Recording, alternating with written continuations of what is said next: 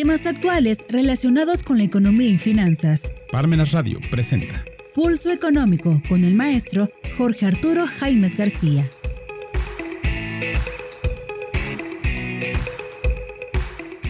¿Qué tal amigos? Este es su programa Pulso Económico en Parmenas Radio.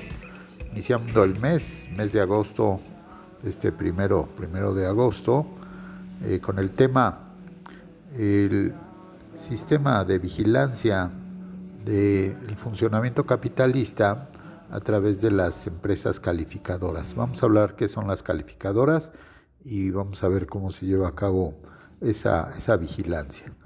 Pues bien, hay que decir que el,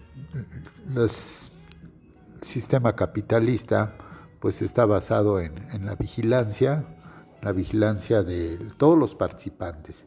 Así pues, eh, pues quiénes son los participantes, las personas, las empresas y los países, principalmente son los grandes actores. Pero para que participen en una economía abierta de intercambio es necesario que estos participantes tengan acreditada solvencia, lo cual se va a avalar su, su crédito, su calidad crediticia, su capacidad de pago, su cumplimiento, y eso va a suceder precisamente para el buen funcionamiento del sistema capitalista. Haciendo un poco eh, en el tiempo antecedentes de cómo, cómo está diseñada la vigilancia del sistema capitalista, pues eh, nos podemos remontar a, un sistema que creó un, un, filósofo inglés muy famoso, que, de nombre Jeremy Bentham. Es un sistema panóptico. El sistema panóptico, pan, este, es eh, una palabra compuesta, pan total y óptico, este, lo que es eh, visión, una visión total, se inició totalmente para eh, incorporarse en un sistema de reclusión en las prisiones antiguas. Tan es así que si conocen dónde está ahora el Archivo General de la Nación, que era el, el Palacio Negro llamado de Lecumberri, pues esa fue una de las eh, construcciones eh, en las cuales tiene la forma de un, polígono, de una, está, desde el centro está vigiladas todas las actividades. Y esto es precisamente eh, en una prisión con fines que denominan multiusos, pretendían dar respuesta no solamente a, a, un concurso en esa época de Jeremy Bentham, el diario de eh, St. James Chronicle para diseñar una prisión nueva en Middlesex, Middlesex en Inglaterra, eh, sino que dentro de sus fines estaba el solucionar problemas estructurales de salubridad, de confinamiento económicos, prácticos, de comunicación, pero sobre todo cómo vigilar y cómo lograr que la población que se llevara a ese lugar se pudiese controlar, dominar, disciplinar con el menor esfuerzo. Eh, hay otro autor, otro filósofo eh, muy importante que es Michel Foucault, que estudia a fondo este tema en un libro que se, llamó, se llama Vigilar y Castigar. Y él, este Foucault termina por concluir que esa estructura, en el fondo parece un desarrollo arquitectónico moderno para su época, eh, no es otra cosa más que un instrumento de control, de dominación y dicha forma de disciplinamiento permanece en la memoria de los individuos que lo convierten en una institución moderna para el cobro de los errores de comportamiento humano. No obstante, esa forma de control ha trascendido en el tiempo y ha evolucionado a formas más útiles de control que se encuentran eh, pues ahora con la tecnología que tenemos actualmente. Eh, hay que recordar este, como ese programa que se llamó el Big Brother, que es eh, una, una, vigilancia sobre el comportamiento de un grupo, ese Big Brother, lo que estaba este, sobre esa temática, pues eh, nos lleva a preguntar, ¿es el panóptico un medio o una herramienta para vigilar o el mismo solo es una estructura carcelaria? Pues bien, volviendo al punto inicial, las instituciones eh, en un sistema neoliberal, capitalista, pues necesitan de esos principios como instituciones panópticas que vigilen y califiquen a los elementos de la comunidad internacional. Eh, la democracia hace indispensable, se hace indispensable en el libre mercado. El neoliberalismo tiene como estándares la libertad, las elecciones libres, el libre comercio, la desregulación y la intervención mínima del Estado. No obstante, ese mismo neoliberalismo no se detiene para apoyar a regímenes, militares, golpes de Estado, grupos paramilitares, aplicación de tortura, derrocamiento de gobiernos electos democráticamente, y estas últimas eh, tan solo son, solo son medidas dolorosas pero necesarias. El neoliberalismo ama a la libertad y a la democracia, siempre y cuando vayan de la mano con el libre mercado y la acumulación superlativa del capital. La injerencia en los asuntos internos de las naciones es indispensable, es ineludible, todos deben caminar al mismo paso y hacia el mismo sentido. El formateo de los estados, de las sociedades, de las comunidades, del individuo y de las conciencias debe ser uniforme. Todo hacia la libertad de hacer buenos negocios.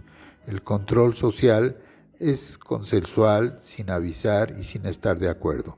Siempre habrá disidentes que no estarán de acuerdo con el neoliberalismo Ah, pero los amos del neoliberalismo siempre hacen pues la aclaración que siempre habrá minorías radicales, eh, inadaptadas, revoltosos, globalifóbicos, antineoliberales, necios, que debilitan a la nación y lastiman a la sociedad con sus marchas, con sus protestas. Gente ociosa que debe ponerse mejor a trabajar. Son un grupo mal visto, tachado y señalado por los medios, de comunicación desarrapados a los cuales se debería aplicar todo el rigor de la ley. Es, por el sentido contrario, un anarquismo, es decir, sin, sin control, sin Estado. Así que para que funcione el capitalismo y sus instituciones, debe haber un control.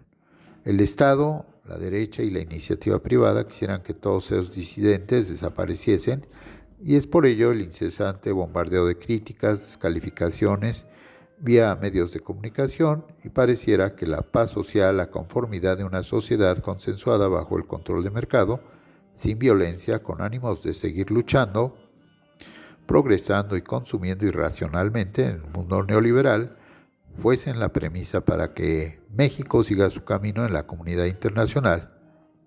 De no ser así, se corre el riesgo de un aislamiento que puede derivar en un estancamiento económico. La clase gobernante debe figurar en la lista de los gobiernos bien portados y la sociedad a su vez calificar como pacífica y productiva. Hay ojos avisores que califican y acomodan a cada país en el ranking mundial. Empresas como Moody's Corporation o Standard Poor's otorgan calificaciones para la vialidad de inversión, midiendo el riesgo de pago para cada país y para cada corporativo. Su negocio es alertar a los inversores sobre los riesgos de otorgar préstamos a empresas, instituciones y países. Cada país lucha por estar bien visto por Moody's o por estar en la lista blanca de Standard Poor's. Estos son los ojos panópticos, que todo lo revisan, que sirven de guía para la inversión o la desinversión, ante la baja de un dígito o la calificación, los inversores salen disparados, dejando en el desamparo a la economía del país que no se supo alinear a los dictados del mercado neoliberal. O sea, que el Estado no desreguló la economía, no privatizó los sectores estratégicos, no castigó los salarios de los trabajadores o de plano existen riesgos en la paz social.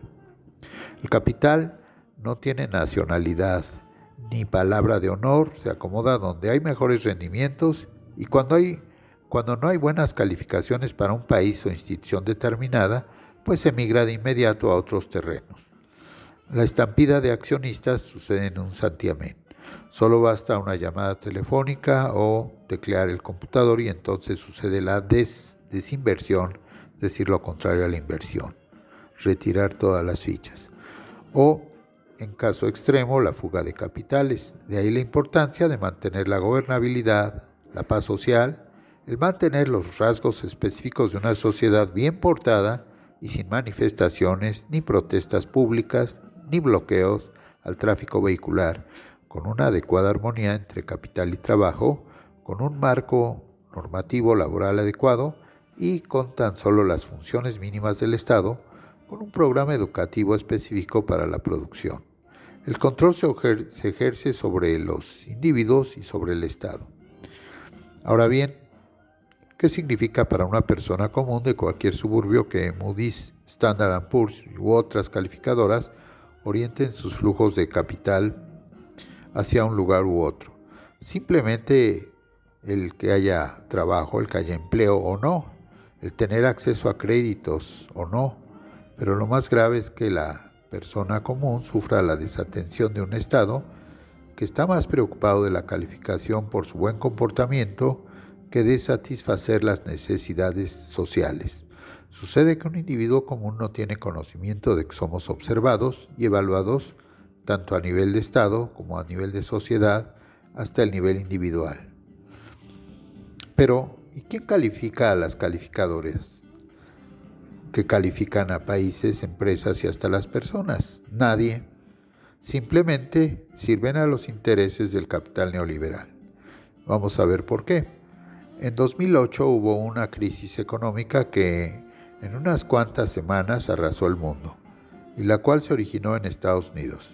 Entre los principales factores causantes de la crisis estaría la elevada inflación en el mundo, la sobrevalorización de los productos, la amenaza de una recesión global, pero sobre todo la crisis crediticia e hipotecaria en Estados Unidos. Resulta que ante los estragos causados por la crisis, muchas empresas calificadoras muchas empresas calificadas como sólidas y estables quebraron. El mercado se había falseado debido a las empresas que pagaron sobornos a las calificadoras para parecer como fuertes, estables y a la alza. Aunque en realidad estaban en situación de emergencia, los accionistas de tales empresas perdieron sus inversiones.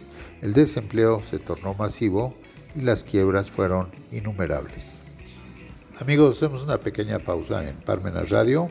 Los invitamos a continuar con nosotros en Pulso Económico.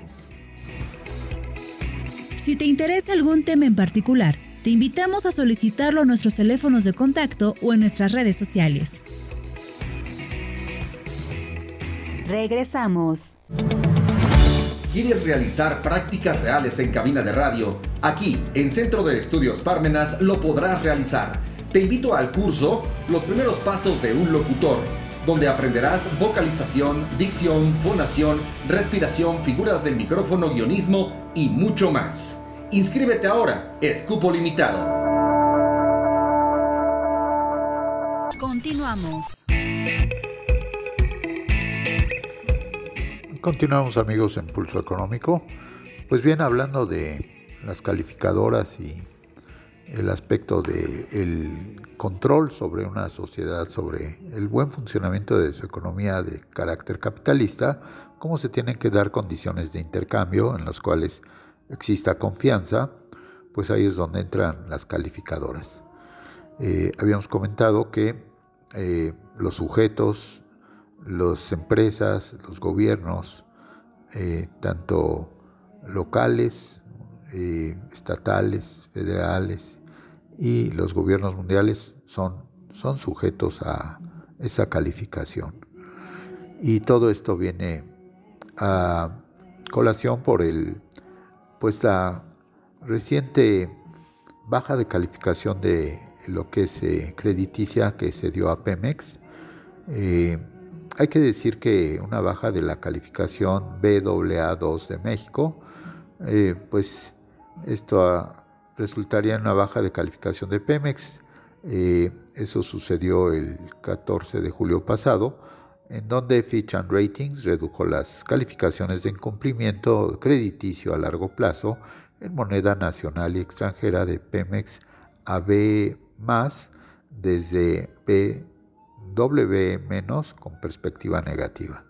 Así eh, Moody's, Moody's eh, ratificó la calificación en B uno, este, y esto pues básicamente el horizonte en el que se podría materializar estas tendencias es incierto, si bien la acción o inacción política podrían llevar a Moody's a concluir que estos riesgos se materialicen, es posible que se necesite un periodo de 18 meses para evaluar las consecuencias crediticias de esa incertidumbre. Así, debido a que la calificación de Pemex depende en gran medida del apoyo del Gobierno de México, un cambio en los supuestos de Moody's respecto al apoyo gubernamental y la puntualidad de sus pagos podría llevar a una baja calificaciones de calificación BAA2 de México, probablemente resultaría una baja de la calificación de Pemex. Y lo grave de todo esto es que pues, eh, las, la calificación de, de, Pemex como empresa arrastre la calificación de eh, México como país esa perspectiva negativa que puso Moody's en la negativa de la calificación de la deuda de Pemex ante un escenario de restricciones de liquidez, altos vencimientos de deuda y mayor costo de la misma. Así las cosas, pues eh, es un, panorama de incertidumbre en un escenario electoral en el cual pues eh, por ejemplo, una empresa como Pemex, aparte de que le degradan, le bajan su calificación, lo cual va a representar mayores costos, este, tiene que pagar, tiene que pagar ese, esa evaluación aparte, y es lo que se quejaba el presidente López Obrador. Es decir, eh, como decía López Portilla, no voy a pagar para que me peguen. Bueno, pues aquí sí, este, esa es la realidad, ¿no? Eh, pero ¿qué significa para una persona común de cualquier suburbio que Moody's, Standard Poor's u otras calificadores orientan los flujos de capital hacia otro lugar u otro? Pues comentamos que la posibilidad de tener empleo, el tener acceso a créditos o no, como sucede las personas físicas con el buro de crédito, pero lo más grave es que la persona común sufra una desatención de un estado en el que está más preocupado por la calificación de su buen comportamiento que de satisfacer sus necesidades sociales. Así, un individuo común no tiene conocimiento de que somos observados y estamos siendo evaluados tanto a nivel Estado como de la sociedad y hasta a un nivel individual.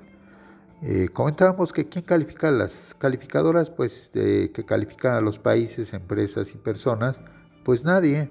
Simplemente sirven a intereses del capital neoliberal y eh, viendo el por qué, decíamos que en 2008 hubo una crisis económica que en unas cuantas semanas arrasó al mundo y la cual se originó en Estados Unidos. Entre los principales factores causantes de la crisis estarían la elevada inflación en el mundo, la sobrevalorización de los productos, la amenaza de una recesión global, pero sobre todo la crisis crediticia e hipotecaria en Estados Unidos. Resulta que ante los estragos causados por la crisis, muchas empresas calificadoras como sólidas y estables quebraron. El mercado se había falseado debido a las empresas que pagaron sobornos a las calificadoras para parecer como fuertes, estables y a la alza, aunque en realidad estaban en situación de emergencia. Los accionistas de tales empresas perdieron sus inversiones, el desempleo se tornó masivo y las quiebras fueron innumerables. En la normatividad, en las leyes que regulan al mercado, por ejemplo, las bolsas, las bolsas, eh, es, es, muy, muy grave el falsear información por parte de las empresas respecto a la, obligación que tienen de informar el desempeño de sus negocios. Si se falsea información, pues realmente eh, alguien va a salir perdedor. Eh, ¿Por qué se falsean las cifras, por ejemplo, de ventas o de ingresos? Bueno, precisamente para eh, que se coticen mejor sus acciones. Y esto ha sucedido pues en las empresas, en las en todos lados, por así decirlo. Las empresas, las calificadoras de riesgo son empresas que siguen operando en el mercado, pese a protagonizar este, escándalos, eh, actos de corrupción, aún después eh, de su actuación cuestionada en los momentos anteriores a la crisis, hoy siguen funcionando porque son las que legitiman el rumbo de los mercados y posibilitan la hegemonía de las finanzas globales. Su existencia hace posible el festín del poder económico. Y aunque sus reportes y notas a bonos de deuda de empresas y de países fueron el reír después de la crisis de 2008 por su falta de honestidad y disparates analíticos, ellas continúan funcionando como un engrane fundamental y necesario. Los líderes políticos de las principales potencias económicas golpeadas por la crisis son cómplices del fraude de las calificadoras al no afrontar la decisión de borrarlas del escenario de la estructura financiera internacional. No las eliminan, pese a que esas compañías calificadoras boicotean el rescate de determinada economía en crisis, obstaculizan a los países que negocian paquetes financieros con urgencia y dificultad y que al otro día de ser anunciados tales paquetes son recibidos por esas agencias con una rebaja de la calificación de la deuda de esas naciones. Las calificadoras comenzaron como firmas investigadoras de mercado para orientar a los inversores en su posibilidad de comprar bonos de deuda de empresas. La tarea se transformó y empezaron a ser contratadas por firmas y bancos para que evaluaran los grandes fondos de inversión, institucionales como las pensiones, y les colocaran su sello de aprobación. Esa nota pasó a ocupar un papel central en el sistema financiero global ya que los bonos de empresas serían comprados solamente en el caso de que tuviesen la codiciada calificación AAA. Esta condición precipitó un enorme conflicto de intereses. Bancos y empresas que colocaban deuda podrían elegir entre las principales calificadoras para obtener la AAA. Entonces, las agencias calificadoras aceptaban las condiciones del emisor para ser elegidas como la firma que habría de dar la calificación calificaban a modo con tal de obtener el contrato. En otras palabras, relajaban las normas de evaluación. Solamente unos pocos han tenido el valor de decir quiénes son en realidad esas rapaces agencias calificadoras. Una de ellas fue el Premio Nobel de Economía Paul Krugman, quien en una columna que se publicó en The New York Times el 21 de abril de 2010 afirmó que para muchos países puede ser reconfortante pretender que la crisis financiera fue causada solamente por errores honestos. Sin embargo, no fue así. Fue en gran parte resultado de un sistema corrupto y las calificadoras de riesgo fueron una gran parte de esa corrupción. El negocio de estas empresas calificadoras opera en un oligopolio de manos de Moody's, Fitch y Standard Poor's. Investigaciones de comités especiales del Senado de Estados Unidos de la Securities and Exchange Commission, SEC, ente de regulación del mercado de capitales estadounidenses y una reciente del Banco Central Europeo cuestionan en duros términos a las calificadoras de riesgo. El, el documento llamado Summary Report of Issues Identified in the Commission Staff's Examinations of Select Credit Rating Agencies de la SEC 2010 motivado por el cuestionable comportamiento de esas agencias de la, la crisis generada por los créditos hipotecarios Supreme o subprime, proporciona un saldo lapidario respecto de la consistencia, rigurosidad y profesionalidad para definir las notas en el ranking de riesgo crediticio. Describe la poca seriedad del trabajo de las calificadoras desde aspectos significativos del proceso de evaluación que no están publicados hasta la identificación de conflictos de intereses entre su cuerpo gerencial con las empresas y bancos a examinar. Por su parte, la Comisión de Investigación sobre la Crisis Financiera, FCIC, por sus siglas en inglés, creada por el gobierno de Estados Unidos y el Senado, también expuso el fraude de las calificadoras de riesgo. En su informe declara que tres exanalistas de Moody's admitieron haber sido presionados por las máximas autoridades de la firma para mejorar la nota de ciertos productos financieros en beneficio de sus emisores, que son los que pagaban los servicios. La evaluación de la comisión ofreció un dato demoledor para que las calificadoras, más de 9.000 títulos de deuda con garantía de las hipotecas subprime, que recibieron la máxima calificación AAA por parte de las tres de las más grandes firmas, terminaron degradados a la categoría de bonos basura. Para terminar este punto, hay que decir que en un documento del Banco Central Europeo se destaca que las calificadoras otorgaron notas más positivas a los grandes bancos con más probabilidades de proporcionar negocios adicionales.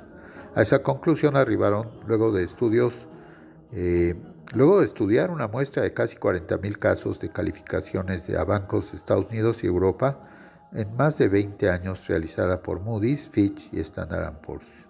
Lo anterior en medio de una situación de conflicto de intereses entre la calificadora y los grandes bancos que por tamaño y poder económico definía una mejor nota. El informe avanza sobre el fraude analítico de las calificadoras y apunta sobre sus consecuencias en la competencia interbancaria. Pues hasta aquí amigos con estas notas de las calificadoras que eh, precisamente han casi rebajado a bonos basura la tenencia de deuda de Pemex. Y con esto pues el horizonte de eh, nuestro país se aprecia ciertamente complicado.